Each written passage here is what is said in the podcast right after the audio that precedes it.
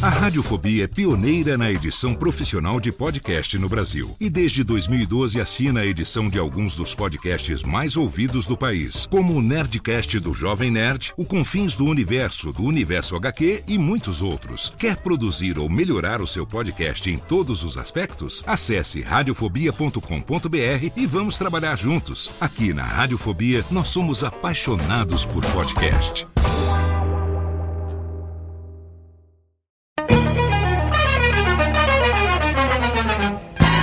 Começa agora, Radiofobia Classics. Radiofobia Classics.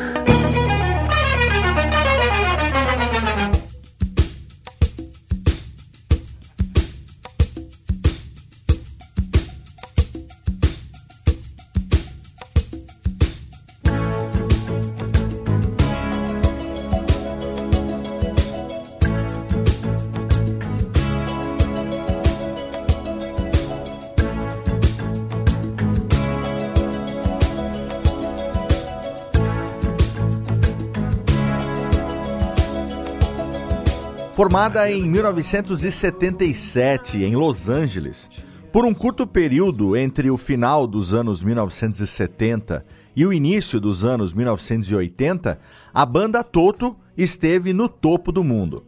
Com sucessos como Hold the Line, Rosanna e, claro, Africa, a banda foi uma das mais tocadas no rádio, mesmo que nunca tenha sido amada pela crítica. Embora a banda incluísse três irmãos, ou talvez até por causa disso, havia brigas e dramas constantes e também a tragédia os acompanhou por décadas. Desde os problemas de dependência de drogas dos seus integrantes até os eventos bizarros envolvendo a morte de Jeff Porcaro em 1992. Com diferentes formações, o Toto já lançou até hoje 14 álbuns de estúdio sete álbuns ao vivo, 19 compilações, 65 singles e uma trilha sonora e vendeu mais de 40 milhões de álbuns. Por ter sido formada por músicos veteranos de estúdio, uma característica marcante da banda é a sua qualidade técnica, assim como a combinação de diferentes estilos musicais, tais como pop, rock, soul, funk, RB, blues e jazz. Historicamente, poucas formações na história da música gravada, individual ou coletivamente, tiveram uma marca maior na cultura pop do que os membros do Toto. Individualmente, as performances dos membros da banda podem ser ouvidas em surpreendentes 5 mil álbuns que juntos acumulam um histórico de vendas de meio bilhão de discos.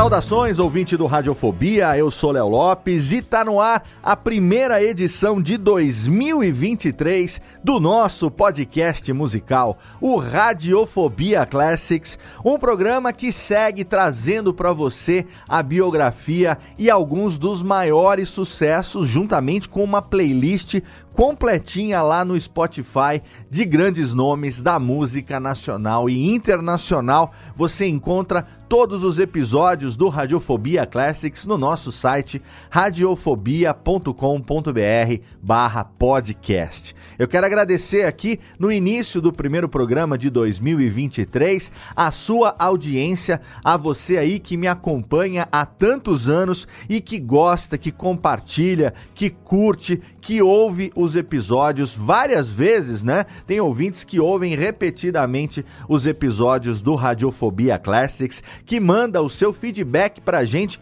através do e-mail classics@radiofobia.com.br e que também mandam a sua sugestão de pauta, inclusive com a contribuição da pauta base do programa, como fez neste episódio aqui o Jonathan Paiva, ele que tem 26 anos, é designer gráfico, editor e ilustrador, mora em Brasília, no Distrito Federal. Ele participa e edita o podcast Neuronautas, que está disponível no Spotify e em todas as outras plataformas. Ele entrou lá no nosso site, fez o download do arquivo que tem os modelos de pauta, fez essa pauta base e mandou pra gente, ó, surpreendentemente, o Jonathan mandou essa pauta pra gente em 2017. Exatamente, há quase cinco anos eu recebi essa contribuição e agora, no começo de 2023, a contribuição do Jonathan se transformou no primeiro episódio do ano do Radiofobia Classics. Então, se você mandou a sua contribuição em algum momento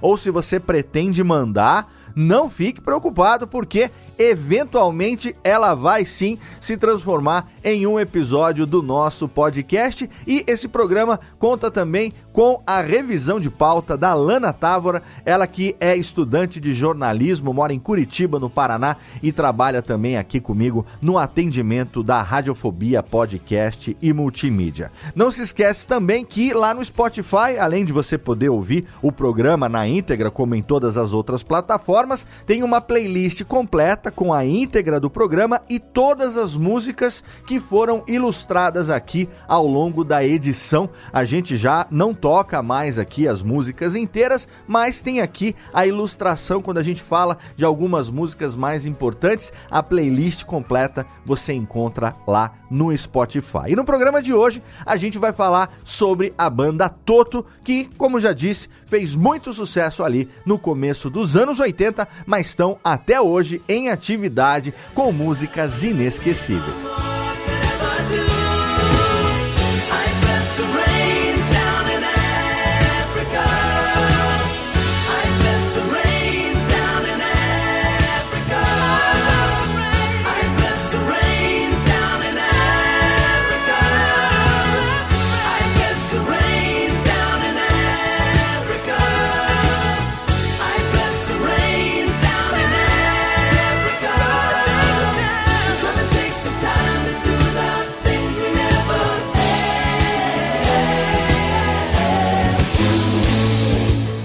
A banda Toto foi formada em 1977 por seis músicos que anteriormente haviam trabalhado regularmente com Steely Dan, Seals and Crofts, Sonny and Cher, entre outros. Filho do famoso músico e arranjador Marty Page, o tecladista David Page ficou famoso depois de coproduzir o álbum Silk Degrees de Boss Skaggs. Depois de tocar em diversas sessões com o baterista Jeff Porcaro, os dois começaram a discutir a possibilidade de formar a sua própria banda. Eles se reuniram com o baixista David Hungate, já conhecido pelas turnês com o Boss Skaggs, e também convidaram o guitarrista Steve Lukather e o tecladista Steve Porcaro, irmão do Jeff, para incrementar esse grupo. Com a adição do cantor Bob Kimball, então da banda SS Fools, o grupo começou a trabalhar no seu primeiro álbum no ano de 1977, depois de assinar um contrato com a Columbia Records. David Page começou então a compor o que seria o primeiro álbum do Toto. Segundo um mito popular, o Jeff Porcaro teria escrito a palavra Toto em uma das fitas demo para diferenciar das outras que estavam ali no estúdio. Mesmo depois do final das gravações, eles ainda não tinham um nome para a banda. E, depois de ler Toto nas fitas demo, o David Hungate explicou para o grupo que as palavras in toto, em latim, significava abrangente, universal. Já que os membros da banda tocaram em tantos registros e gêneros musicais diferentes até então, eles resolveram batizar a banda de Toto.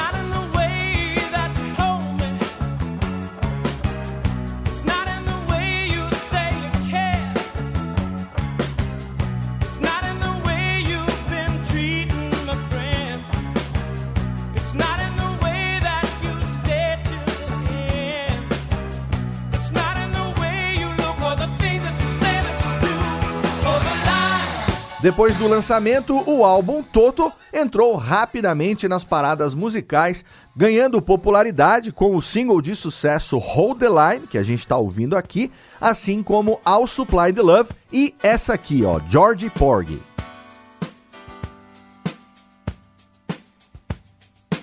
It's not your situation, I just need.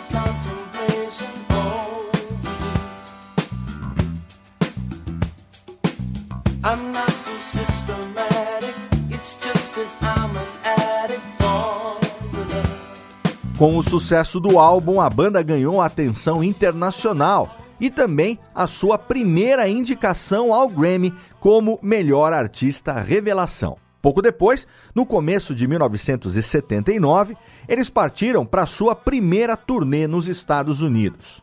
Para os concertos, eles levaram mais dois músicos: Tom Kelly, na guitarra e vocal de apoio, e Lenny Castro na percussão, para aumentar a profundidade do som.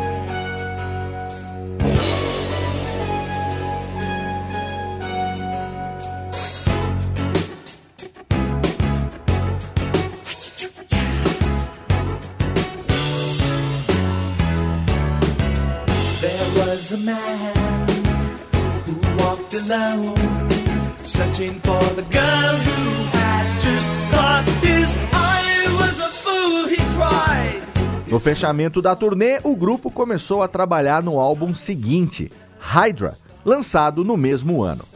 Foram lançados quatro videoclipes do álbum, incluindo a canção título, que você está ouvindo aqui no fundo, que, apesar disso, nunca foi lançada como compacto. O disco também teve músicas como St. George and the Dragon e essa daqui, ó, 99.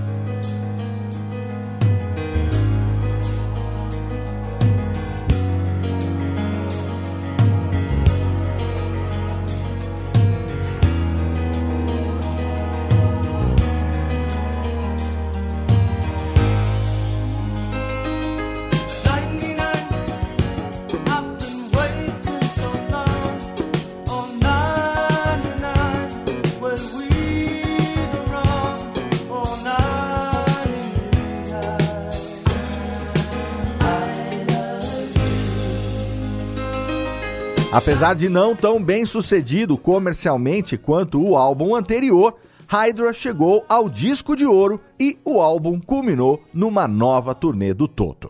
No início de 1981, eles lançaram Turn Back, um álbum experimental com mais guitarras e menos teclados que os anteriores. A canção Goodbye Eleanor foi o único compacto lançado de Turn Back.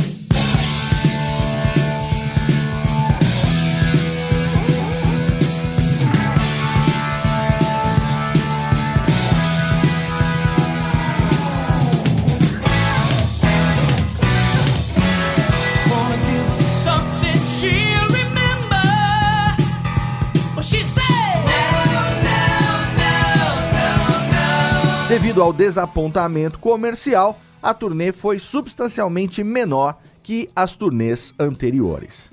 Em 15 de dezembro de 1981, o vocalista Bob Kimball foi preso pela primeira vez sob acusação de vender cocaína para um policial apaisana, dando início àquela que seria uma rotina de relacionamento com drogas de vários integrantes da banda Torre.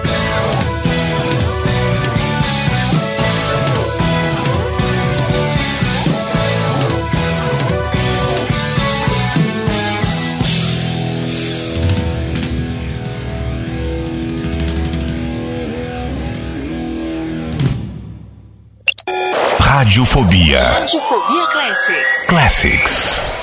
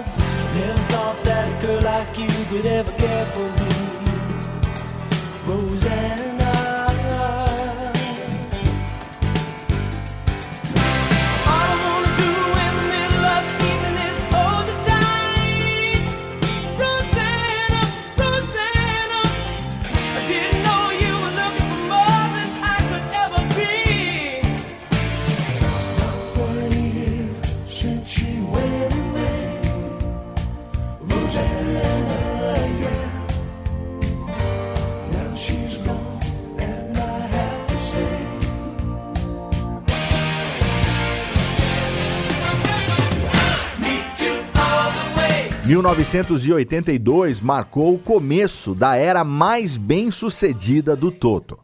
Após as fracas vendas de Turn Back, a banda foi pressionada pela gravadora para produzir um novo sucesso. Então, o grupo lançou Toto 4, um dos maiores sucessos da década de 1980.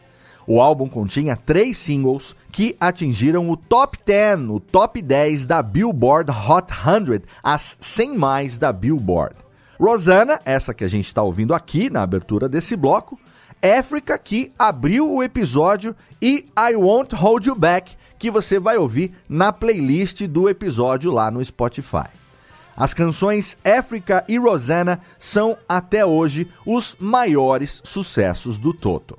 Ao todo, o álbum ganhou seis prêmios no Grammy, incluindo gravação do ano para Rosanna, álbum do ano e produtor do ano, além do certificado triplo de platina.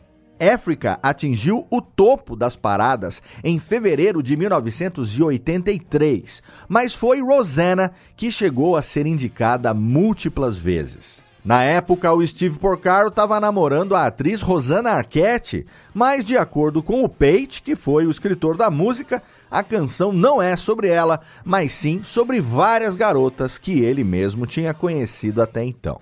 Já sobre a canção Africa, David Pate conta numa entrevista com Dave Simpson que era fascinado pelo continente africano desde pequeno. Ele estudou numa escola católica onde haviam muitos missionários que tinham ido para lá. E eles contavam como eles abençoaram os aldeões, as suas colheitas e a chuva. E foi daí que veio o refrão da música. E a coisa mais difícil era a solidão que esses homens sentiam lá. Então, a música conta sobre uma pessoa que vai visitar um missionário na África. O álbum ganhou ainda mais reconhecimento com o lançamento de outro single, esse aqui, ó, Make Believe.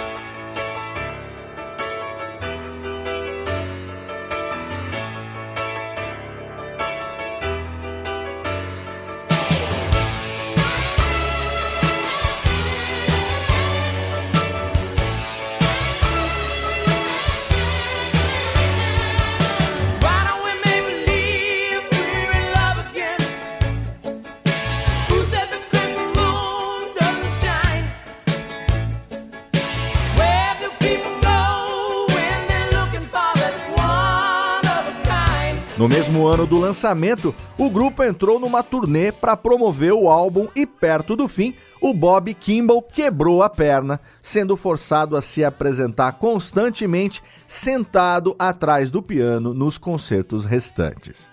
Nesse mesmo ano, em 1982, o Steve Porcaro coescreveu a música Human Nature, é claro, de Michael Jackson. Depois do lançamento de Total 4, o baixista David Hungate que tinha se mudado para Nashville em 1982 em busca de uma carreira de produção musical, deixou o grupo para passar mais tempo com a sua família. O Mike Porcaro, então, o terceiro irmão Porcaro da banda, substituiu o David Hungate no baixo e em todos os vídeos musicais desse álbum. O vocalista Bob Kimball, problemático ele mesmo, passou a primeira parte do ano de 1983 enfrentando um processo por acusações relacionadas, é claro, a drogas. As acusações foram retiradas em 28 de maio daquele ano, mas o Kimball foi demitido da banda em 1984. De acordo com Steve Porcaro, o Kimball não foi demitido por causa da prisão, mas pelo efeito que a cocaína estava causando na sua voz. Richard Page, da banda Mr. Mister, chegou a ser convidado para substituir o Kimball, mas recusou para continuar na sua própria banda. Em novembro de 1984, saiu o álbum do filme Duna e a parte instrumental da trilha foi totalmente composta pelo Toto, acompanhada pela Vienna Symphony Orchestra e o Vienna Volksoper Choir e foi conduzida por Marty Page, pai do tecladista David Page.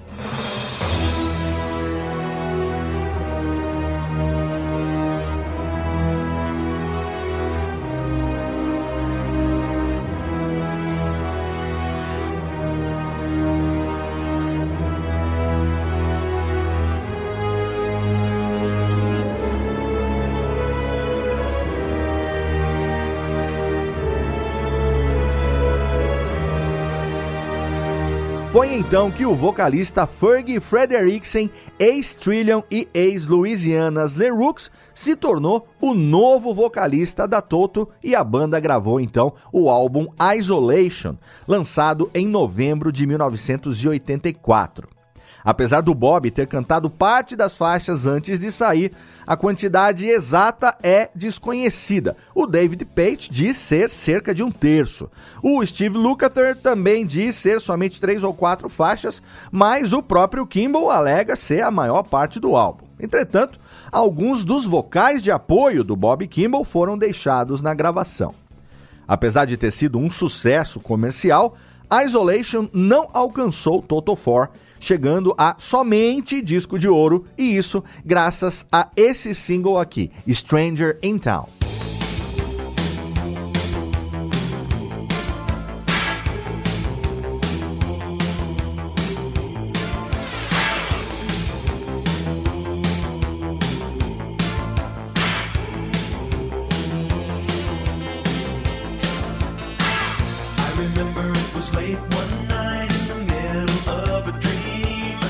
Em fevereiro de 1985, a banda saiu em mais uma tour que durou três meses. No fechamento da tour de Isolation, o Fergie Frederiksen também foi demitido. O Lukather alegou que a banda não se entrosava bem com ele no estúdio. As audições para um novo cantor começaram, resultando na escolha de Joseph Williams, filho do famoso compositor, ele mesmo John Williams. Com essa nova formação, o Toto escreveu e gravou Fahrenheit, lançado em outubro de 1986, que já havia sido começado com a presença do Frederiksen. A faixa Could This Be Love chegou a ser lançada com o vocal de apoio do cantor. Fahrenheit levou a banda de volta para o pop rock, apresentando os compactos Without Your Love, que você ouve lá na nossa playlist do Spotify, além de duas baladinhas românticas inesquecíveis. A primeira, I'll Be Over You.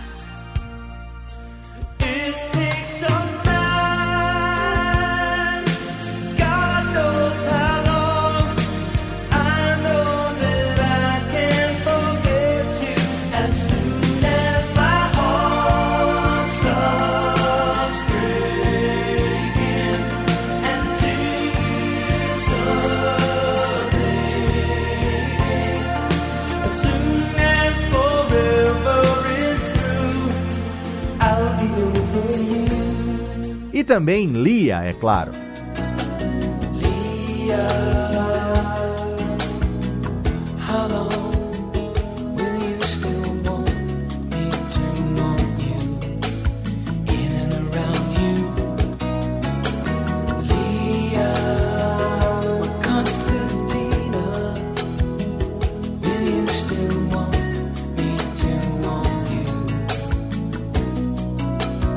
Disco também incluiu a composição instrumental Don't Stop Me Now, executada com o notável trompetista de jazz Miles Davis. E é claro, tenho que tocar um trechinho aqui para você.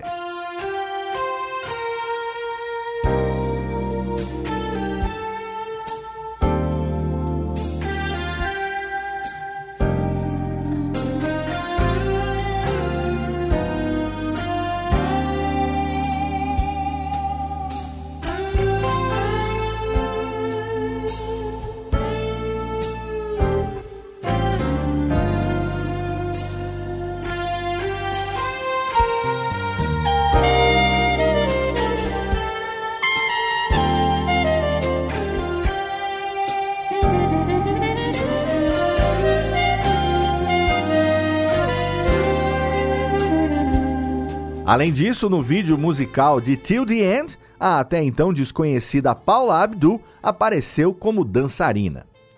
Após o fim de mais uma turnê, em 1987, Steve Porcaro deixou o grupo para composição de trilhas sonoras para cinema e televisão. Apesar de não tão bem sucedido quanto os anteriores, o álbum chegou anos mais tarde ao disco de ouro, em outubro de 1994. Steve Porcaro acabou nunca sendo substituído e o grupo continuou com somente cinco membros. Apesar do Steve ajudar o grupo ocasionalmente nos sintetizadores dos álbuns seguintes e aparecendo também na turnê de 1988, o David Page assumiu grande parte do trabalho nas teclas a partir de então. Em 1988, a banda lançou o seu próximo álbum, The Seventh One, com John Anderson do Yes no vocal de apoio no compacto Stop Loving You. O outro single do álbum, Pamela, foi o último hit da banda a alcançar o US Top 40, o top 40 dos Estados Unidos, e o álbum acabou se tornando o maior sucesso da banda desde Total Force.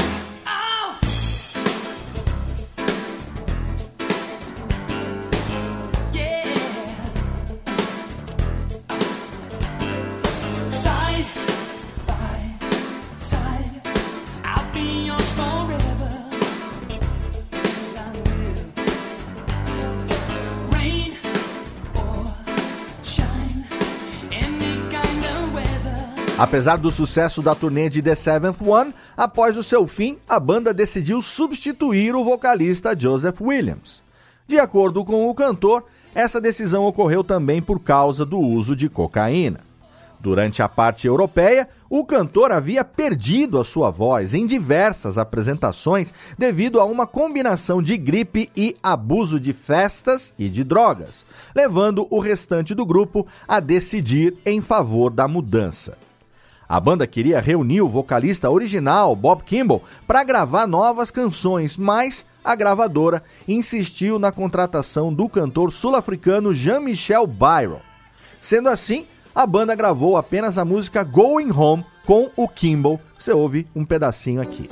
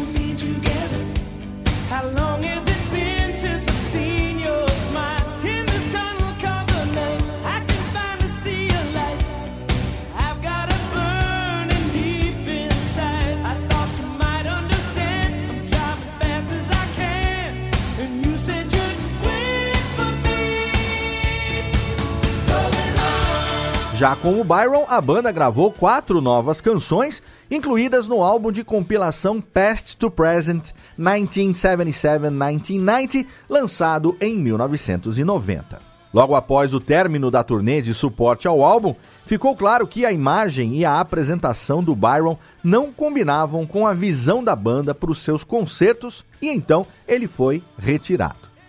Dada a recepção negativa do músico pelos fãs da banda, a maioria de suas apresentações foram removidas do álbum de vídeo Toto Live, sendo ele listado nos créditos somente como vocalista de apoio. Em abril de 1990, o ex-vocalista Joseph Williams também foi preso e dessa vez a acusação, dessa vez não, né? Mais uma vez a acusação foi por posse de drogas. Novamente sem um vocalista, o guitarrista Steve Lukather assumiu o microfone e a banda gravou Kingdom of Desire pela Columbia Records. O que se seguiu foi a trágica morte do Jeff Porcaro em 5 de agosto de 1992, aos 38 anos de idade. De acordo com a banda, o Jeff sofreu uma reação alérgica de um pesticida usado no seu jardim, que ele estava ali trabalhando no jardim sem proteção, mas a polícia de Los Angeles disse que o uso de cocaína tinha sido a causa da morte, um fato que o Lukather nega enfaticamente. Em sua homenagem, o Jeff Porcaro Memorial Fund foi criado para beneficiar os departamentos de música e arte da Grand High School em Los Angeles, aonde o Jeff estudou nos anos de 1970. É claro que a Toto quase terminou por conta da morte do seu líder, do seu fundador, mas a família do músico insistiu na continuação. Simon Phillips foi o único baterista contratado para substituir o Jeff, tendo em vista que o Porcaro gostava dele e porque o Lukather já tinha trabalhado com o Simon numa turnê anterior com o Santana e com o Jeff Beck no Japão em 1986. O Toto então entrou numa turnê em memória ao Jeff. Em 1993, eles lançaram o álbum ao vivo Absolutely Live e aqui eu toco para você um trechinho de Don't Chain My Heart, é claro, desse álbum ao vivo.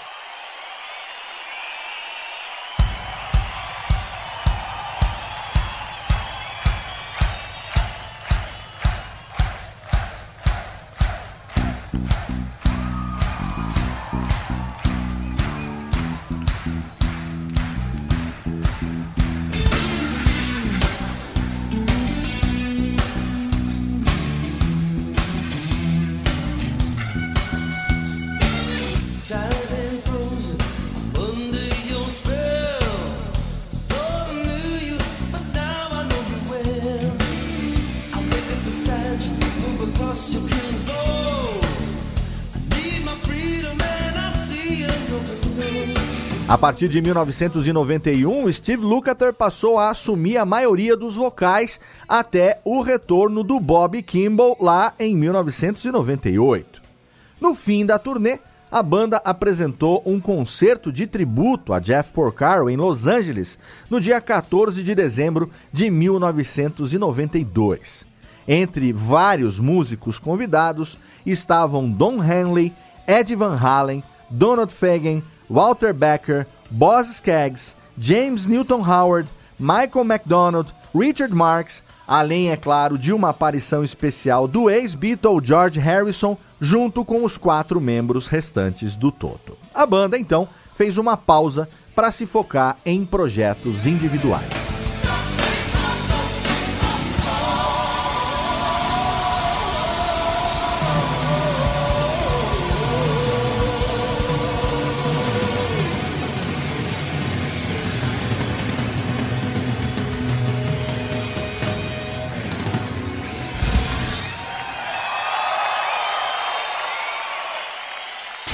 Radiofobia Classics.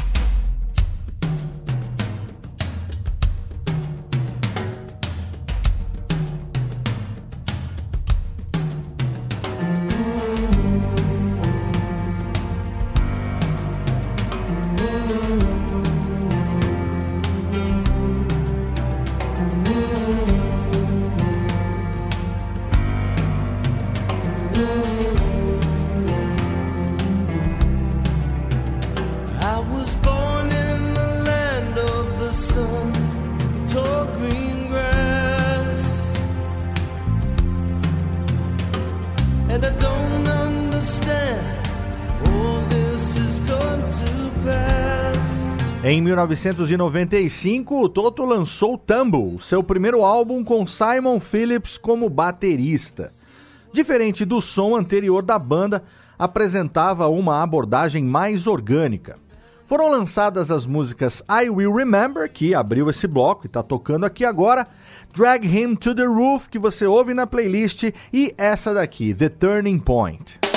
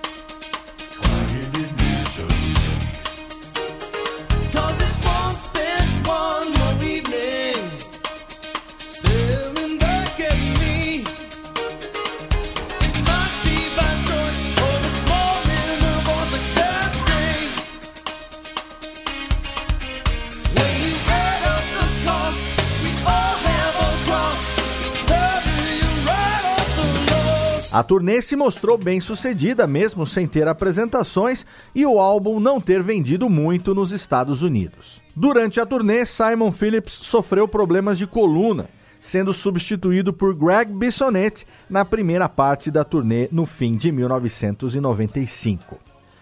1997 marcou o vigésimo aniversário do Toto e, em comemoração, David Page e Steve Lukather passaram a revisitar fitas antigas para uma gravação especial de canções não lançadas. Em 1998, lançaram Total 20, que incluía o compacto Going Home, que a gente já ouviu um trechinho no bloco anterior. Entraram então numa pequena turnê promocional com os antigos membros Bob Kimball, Steve Porcaro e Joseph Williams. Depois dos concertos, o Bob Kimball reassumiu o seu posto depois de 14 anos. A banda lançou o álbum Mindfields logo no começo de 1999 e embarcou na turnê Reunion, apresentando-se nos Estados Unidos depois de seis anos. O álbum incluiu faixas conhecidas como Melanie.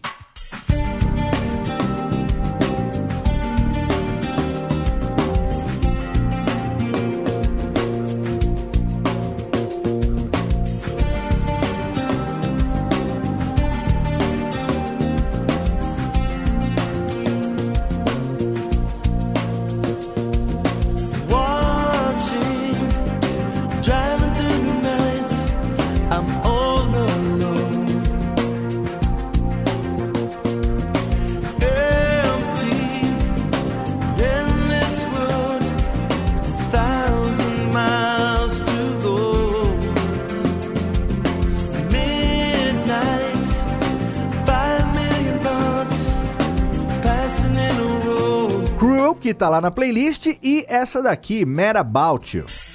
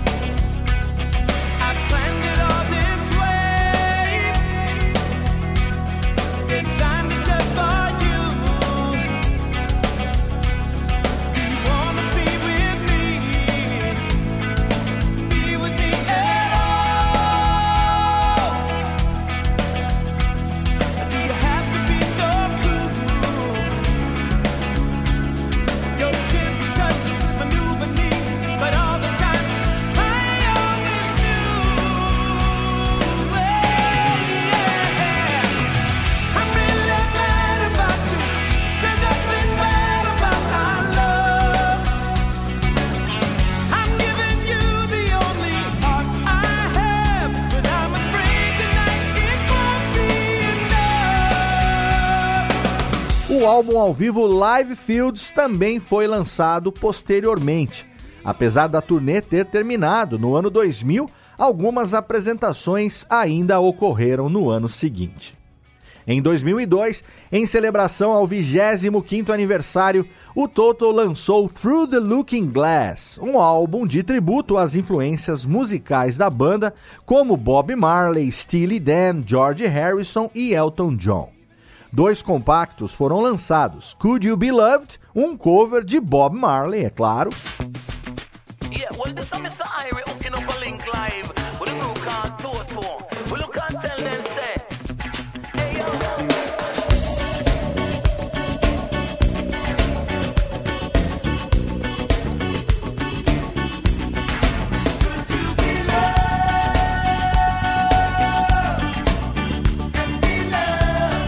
While My Guitar Gently Weeps, um cover dos Beatles.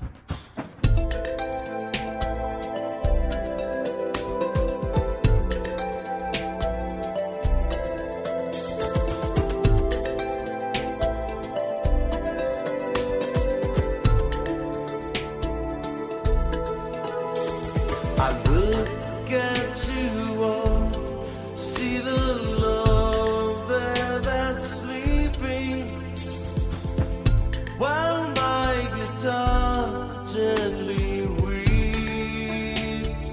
álbum não foi um sucesso comercial, mas a partir dele havia material para mais uma turnê comemorativa, dessa vez de 25 anos, entre os anos de 2002 e 2003.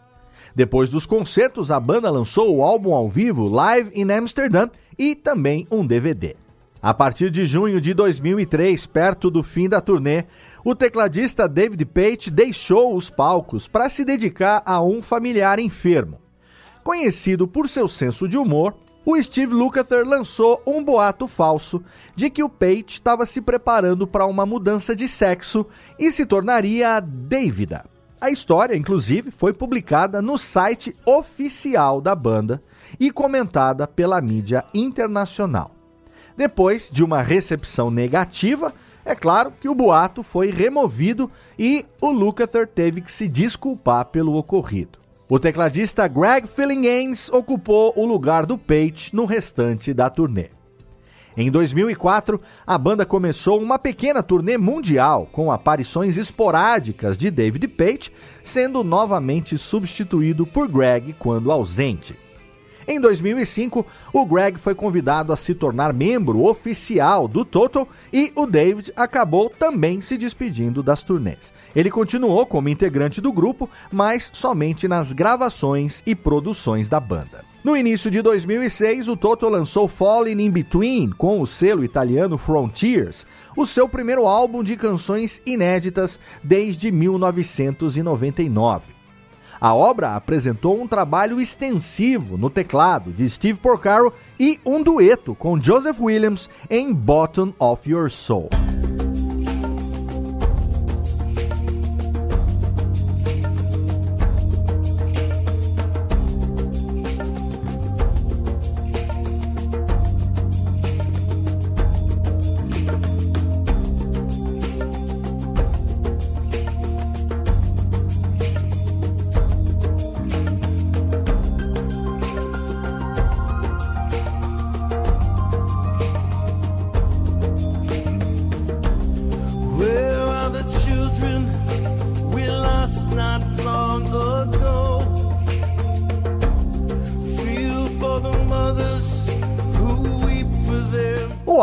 Recebeu críticas positivas tanto da mídia quanto dos fãs. Depois do lançamento, Toto entrou numa grande turnê mundial em 2006, continuando em 2007 para a segunda parte. Em 2007, contou com Leland Sklar substituindo Mark Porcaro nos baixos devido a problemas de saúde do Mike. O álbum duplo Falling in Between Live foi lançado pela Eagle Records para comemoração dessa turnê.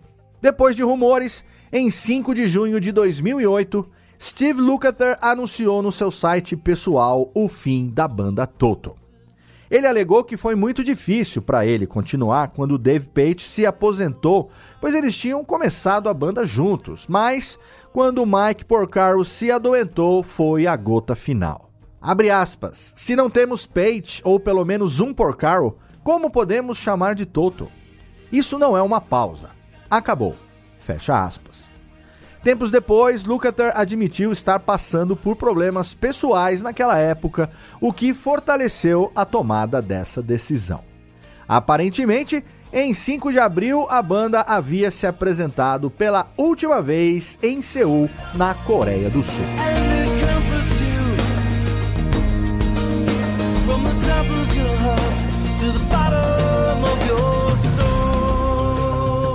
Em 26 de fevereiro de 2010, contrariando a declaração do fim da banda, o Toto anunciou que estavam se reunindo para uma breve turnê de verão na Europa para ajudar o Mike Porcaro, que tinha sido diagnosticado com esclerose lateral amiotrófica. A formação da banda para esses shows contou com David Page, Steve Lukather, Steve Porcaro, Simon Phillips, Joseph Williams e o baixista Nathan East como músico convidado. Um novo tour aconteceu no verão de 2011, contando com a presença do cantor Jenny Singer de volta e outro em 2012 na Europa. Em 2013, em celebração ao aniversário de 35 anos da banda, um novo tour foi realizado pela Europa e pela América do Norte, seguido de apresentações no Japão em 2014. Em 18 de janeiro de 2014, o Ferg Frederiksen, que esteve nos vocais da banda em 1986, faleceu depois de uma longa batalha contra um câncer no fígado. No dia 23 do mesmo mês, Simon Phillips saiu da banda para seguir em carreira solo. Ele foi então substituído pelo baterista Keith Carlock. Depois da saída do convidado Nathan East, o baixista original David Hungate voltou para a banda, que saiu novamente em turnê pelos Estados Unidos na primavera de 2014. Em março de 2015, a banda lançou o seu 14º álbum de estúdio, chamado Total 14, e saiu para mais uma turnê pela Europa, Estados Unidos e Ásia. O álbum foi o de maior sucesso da banda nos Estados Unidos e no Reino Unido desde 1988, com canções como Orphan,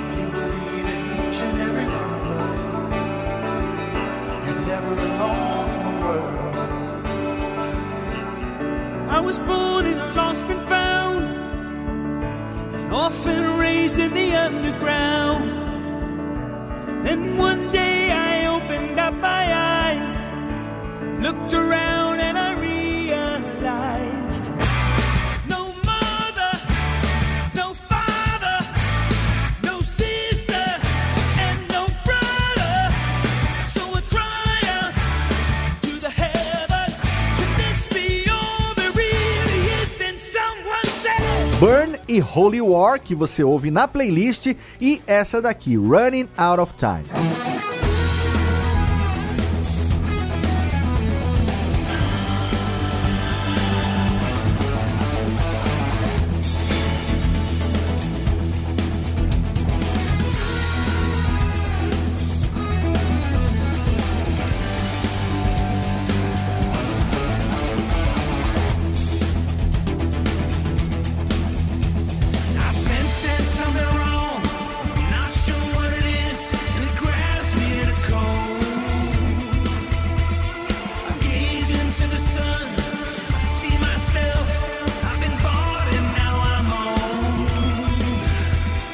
Mesmo mês, o mundo teve a triste notícia da morte de Mike Porcaro aos 59 anos, em decorrência da esclerose lateral amiotrófica com a qual ele lutava havia anos. A notícia foi confirmada pelo seu irmão Steve Porcaro através do Twitter. Em fevereiro de 2018, Toto lançou o seu álbum de aniversário 40 Trips Around the Sun. Eles então embarcaram numa turnê mundial promovendo o álbum, comemorando 40 anos tocando música. Em julho do mesmo ano, a banda anunciou que David Page não se apresentaria na turnê para se concentrar em cuidar da própria saúde. Setembro de 2018 trouxe o lançamento da autobiografia de Steve Lukather, The Gospel According to Luke, e em novembro a banda lançou o box All In, que continha as gravações concluídas de quatro faixas mais antigas com Jeff Porcaro na bateria e Mike Porcaro ou David Hungate no baixo, além de outras novas gravações. Em 2 de janeiro de 2019, Toto deu continuidade na turnê 40 Trips Around the Sun em Byron Bay, na Austrália. Ao final dos shows, o Steve Lukather afirmou que a turnê seria a última da banda por um tempo, pois a banda tinha ocorrências legais em andamento na justiça. Em 19 de outubro de 2020, já em meio à pandemia da Covid-19, foi anunciado que Steve Lukather e Joseph Williams voltariam a fazer shows sob o nome da banda em uma turnê mundial em 2021, a Dogs of Oz Tour. A nova formação da banda contaria com o baixista John Pierce, o baterista Robert Sput Seawright, os tecladistas Dominique Javier Taplin e Steve Maggiora, bem como o músico Warren Ham. A turnê começou através de uma live, numa performance transmitida ao vivo para o mundo inteiro em 21 de novembro de 2020, durante a qual David Page apareceu com a banda nas duas últimas canções. Em abril de 2021, por conta da segunda quarentena de prevenção ao Covid-19, a banda anunciou que a turnê mundial Dogs of Oz seria adiada para 2022, mas o anúncio veio junto com a promessa de um novo álbum ao vivo, o With a Little Help from My Friends, que foi lançado em 25 de junho de 2021. O álbum contém a performance que foi transmitida ao vivo em novembro de 2020 e foi precedido pelo lançamento de dois singles que a gente ouve trechinhos aqui na sequência. O primeiro é Till the End,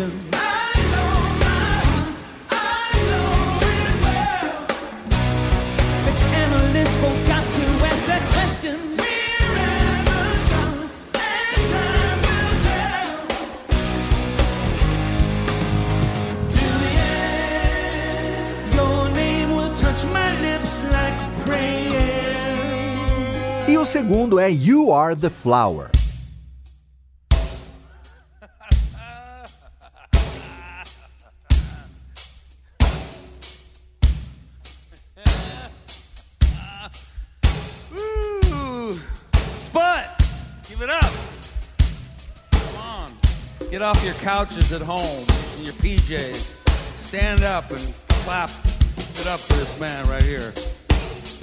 You know what I mean? Was bad. All right. Now, we get to go back to the very beginning of Toto. This is one of my favorite songs. And this was written by one of my favorite singers on the planet. The original singer who I actually have had a chance to work with on separate, different occasions and different projects. He's a wonderful guy, and this is the most incredible song. And this is for you, my dear friend, Mr. Bobby Kimball.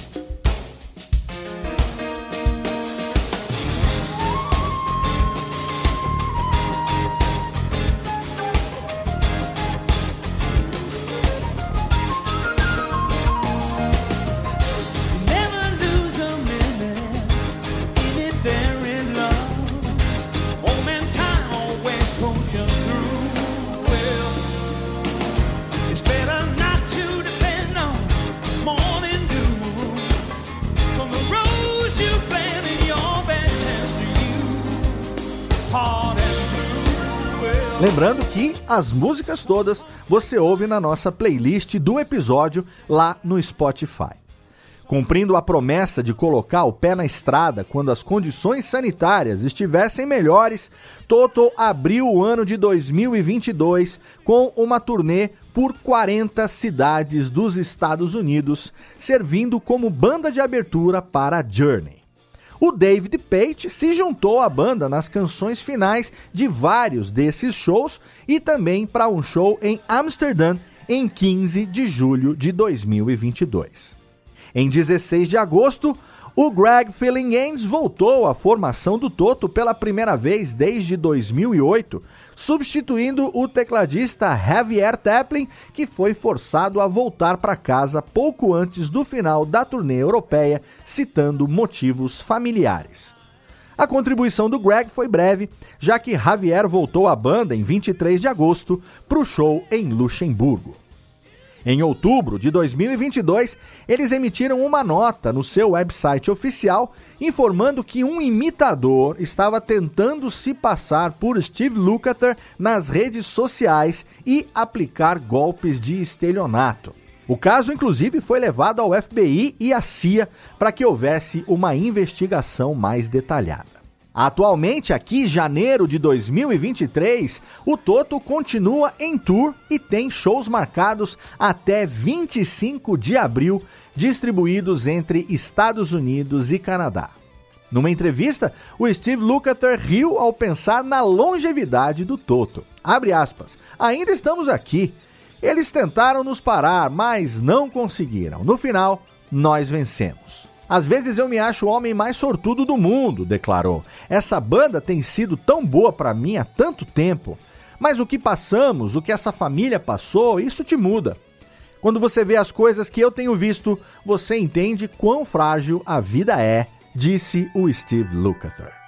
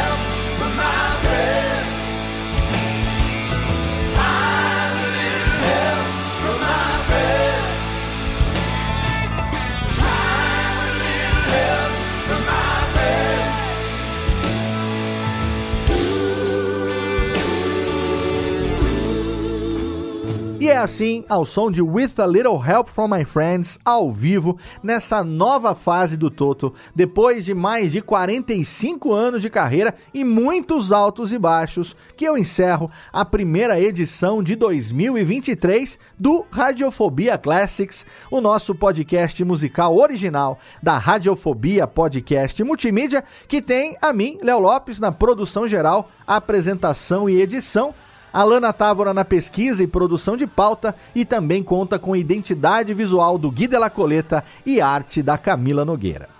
Você já sabe, mas é sempre bom lembrar que você também pode ajudar a gente a produzir os próximos programas, como fez o Jonathan Paiva nesse episódio, mandando a sua contribuição de pauta ou sugestão de tema para o e-mail classics@radiofobia.com.br ou então seguindo e interagindo com o arroba rfobiaclassics lá no Twitter.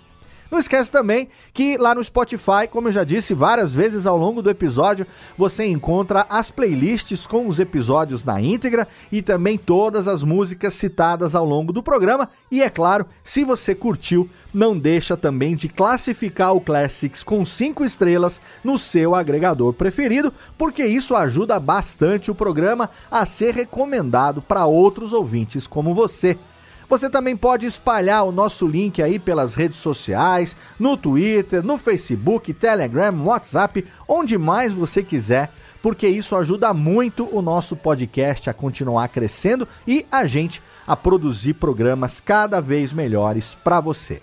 Obrigado pelo seu download, obrigado pela sua audiência. Feliz ano novo, feliz 2023 e a gente se encontra no próximo episódio do Radiofobia Classics. Um abraço e até lá.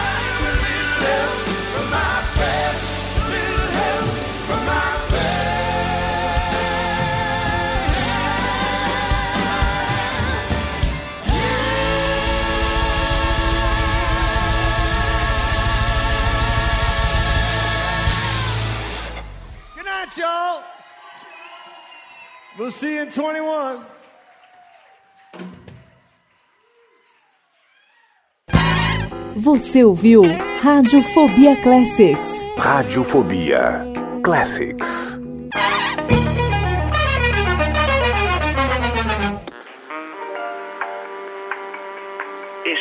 Podcast foi publicado pela Radiofobia Podcast Network.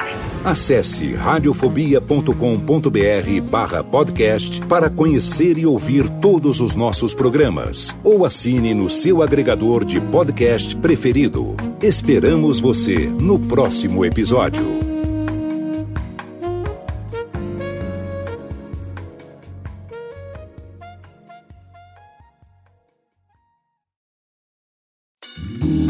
Eu sou Antônio Viviani e quero convidar você a ouvir o nosso podcast Voz Off. Desde julho de 2017, eu e meu amigo Nicola Lauleta temos o prazer de conversar com as grandes vozes do rádio, da TV e da publicidade do Brasil e trazer suas histórias até você. Se você, como nós, é apaixonado por locução, acesse vozoff.com.br e acompanhe nossos episódios aqui na Radiofobia Podcast Network.